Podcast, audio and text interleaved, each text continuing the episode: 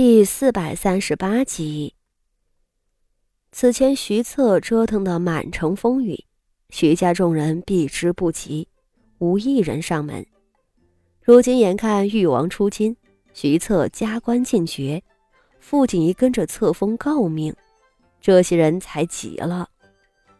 有人眼红，有人记恨，有人不甘心的传些闲言碎语。大房荣耀满门，徐家众人再不甘心，也要前来恭贺。毕竟在外人眼里，他们永远是一家人。那一日，傅锦仪端坐高堂，送走了宫中人后，他命令孙嫂子领着下人们当众开箱，甚至当众抖开一件一件的绸缎霓裳和华冠珠宝。从一品的诰命用的是紫红色的孔雀补服。当七夕和谷雨两人合力将朝服撑起的时候，屋子里的所有人都倒抽一口气。朝服分为朝裙、朝褂、朝袍、披领、金约、领约、朝珠、彩月等八大件。朝裙上刺绣祥云团纹。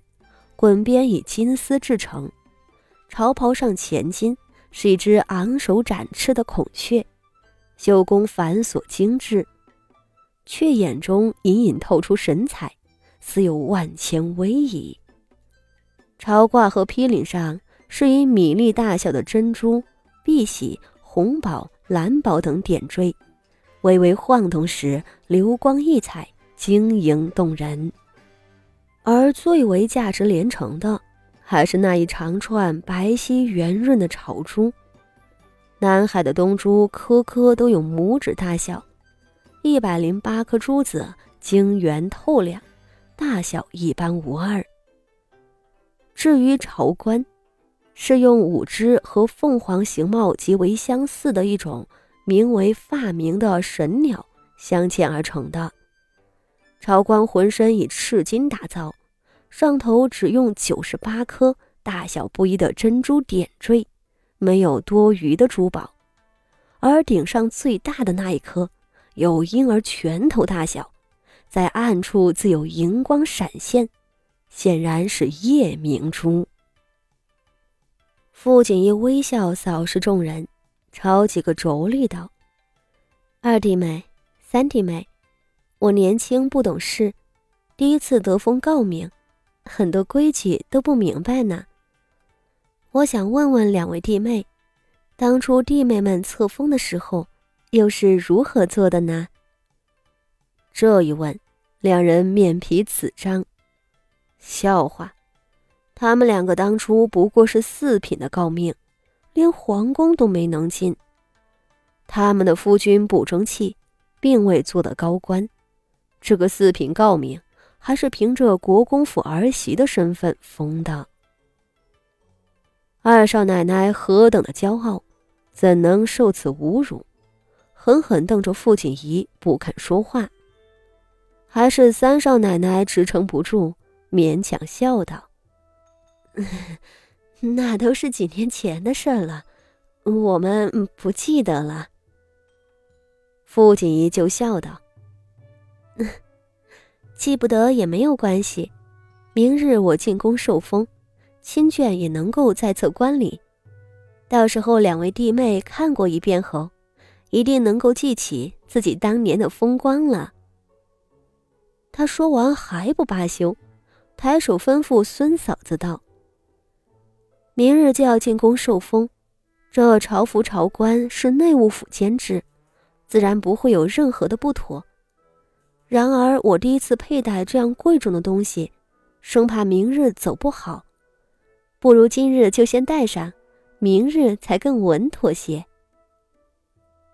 孙嫂子等人知道他的心思，都笑着应和，扶了他进里屋更衣。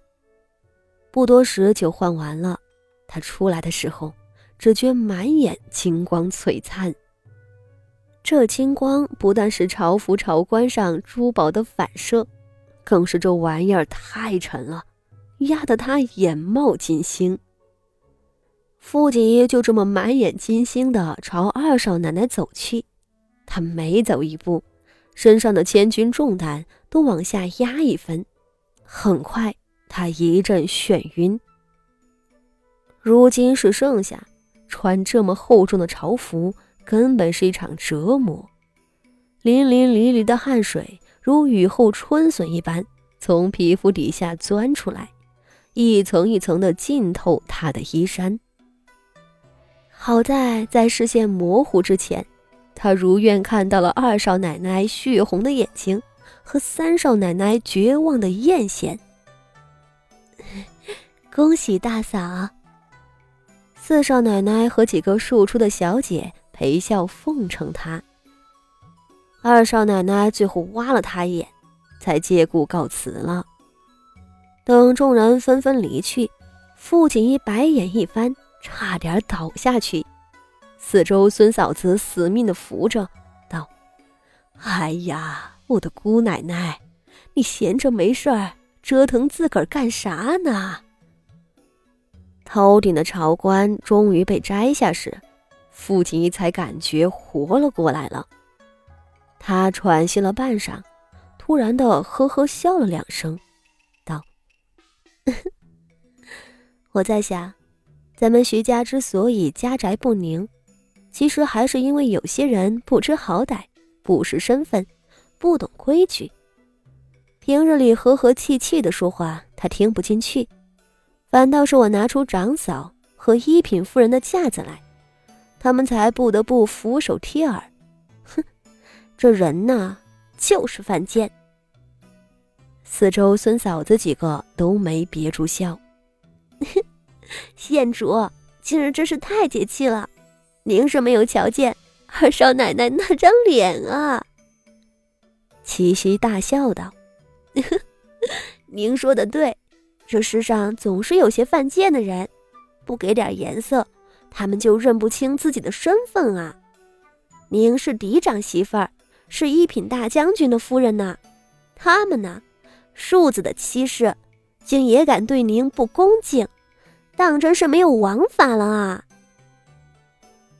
众人笑作一团，等笑够了，傅锦衣冷嘲道：“此前他们对我不敬，甚至怠慢国公夫人，显然是缺了管教的缘故。只要我日后好生管束，时常敲打着。”他们才能知道什么叫礼数。你们且看着吧，今日之后，他们必会收敛许多。